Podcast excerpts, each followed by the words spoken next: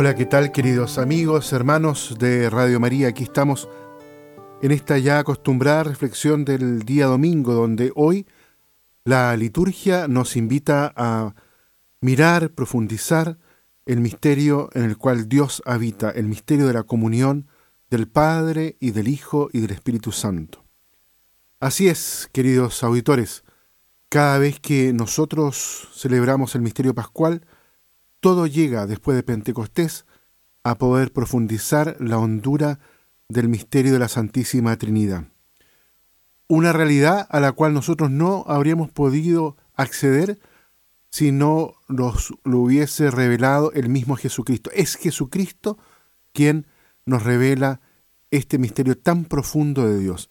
Es Él con su palabra, con sus acciones, que nos va conduciendo cada vez más y nos va introduciendo en este misterio de Dios, de que Dios vive en una comunión profunda de personas, la del Padre, del Hijo y del Espíritu Santo. En ese sentido, podemos decir que Dios es comunión y participación, es comunión de personas, es comunión de amor, es comunión de cariño, es comunión de misericordia, es comunión de ternura, como dirá, dirá siempre en forma repetida el Papa Francisco. Pero junto con eso no solo es comunión en el amor de personas, sino que también, sino que también es una comunión en la participación, es comunión y participación. ¿Y por qué digo esto? ¿Qué significa que Dios sea comunión y participación? Que lo que gesta la comunión no solo es el amor entre las personas, sino que es la donación que hace cada persona de sí mismo y que al donarse participa a la otra persona todo lo que posee, todo lo que tiene, y lo que Dios tiene es plenitud de vida. El Padre le participa al Hijo su vida completa de Padre, se la regala, se la dona. El Hijo acoge esa vida y se la devuelve en un acto de amor al Padre. Es una respuesta filial, es una respuesta de hijo. Ahora bien, esta comunión y participación en la cual Dios vive, esa comunión y participación, queridos auditores, nosotros también la podemos recibir, nosotros también la podemos em, experimentar en nosotros. ¿De qué modo? Nos lo dice el Evangelio en este domingo a través del sacramento del bautismo.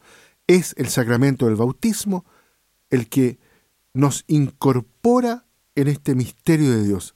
Es el sacramento del bautismo quien hace que en nosotros pueda habitar este Dios que es comunión y participación.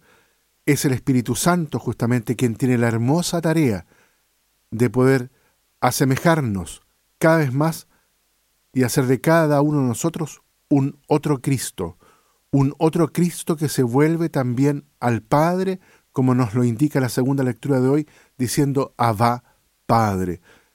Por eso es que es importante, lo celebramos el domingo pasado, el acontecimiento de Pentecostés, que ese espíritu que es derramado en nosotros, en, para toda la iglesia, pero para cada uno de nosotros en el bautismo, que ese espíritu en nosotros las palabras de Hijo, las palabras de Cristo, Abba Padre.